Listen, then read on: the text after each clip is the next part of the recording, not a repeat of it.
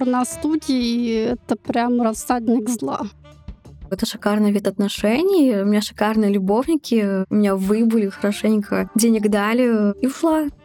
Они разложили деньги на кровати и сказали, да, продолжим. Это не имеет никакого отношения к удовольствию. Есть литературная порнография, музыкальная порнография, графическая порнография, комиксная порнография. Рамки у этого достаточно сильно размыты. Это важно понимать. Порно — это скорее зависимость. Порно? Порно. Порно?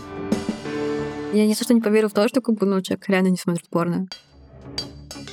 Что такое порно? Как оно появилось? И как влияет на нашу жизнь? Может ли оно быть любимой работой? Или туда идут только ради денег? Я, Милана Лугунова, и я, Кирилл Краснов, поговорим с порноактрисами, порноактерами, вебкам и OnlyFans-моделями. а еще учеными и экспертами. чтобы разобраться во всех спорных вопросах о порно. Это подкаст «Спорно» от студии «Термин Вокс». Слушайте нас каждую неделю по четвергам на всех подкаст-платформах. А еще подписывайтесь на наш телеграм-канал и соцсети студии «Термин Вокс». Все ссылки мы оставим в описании.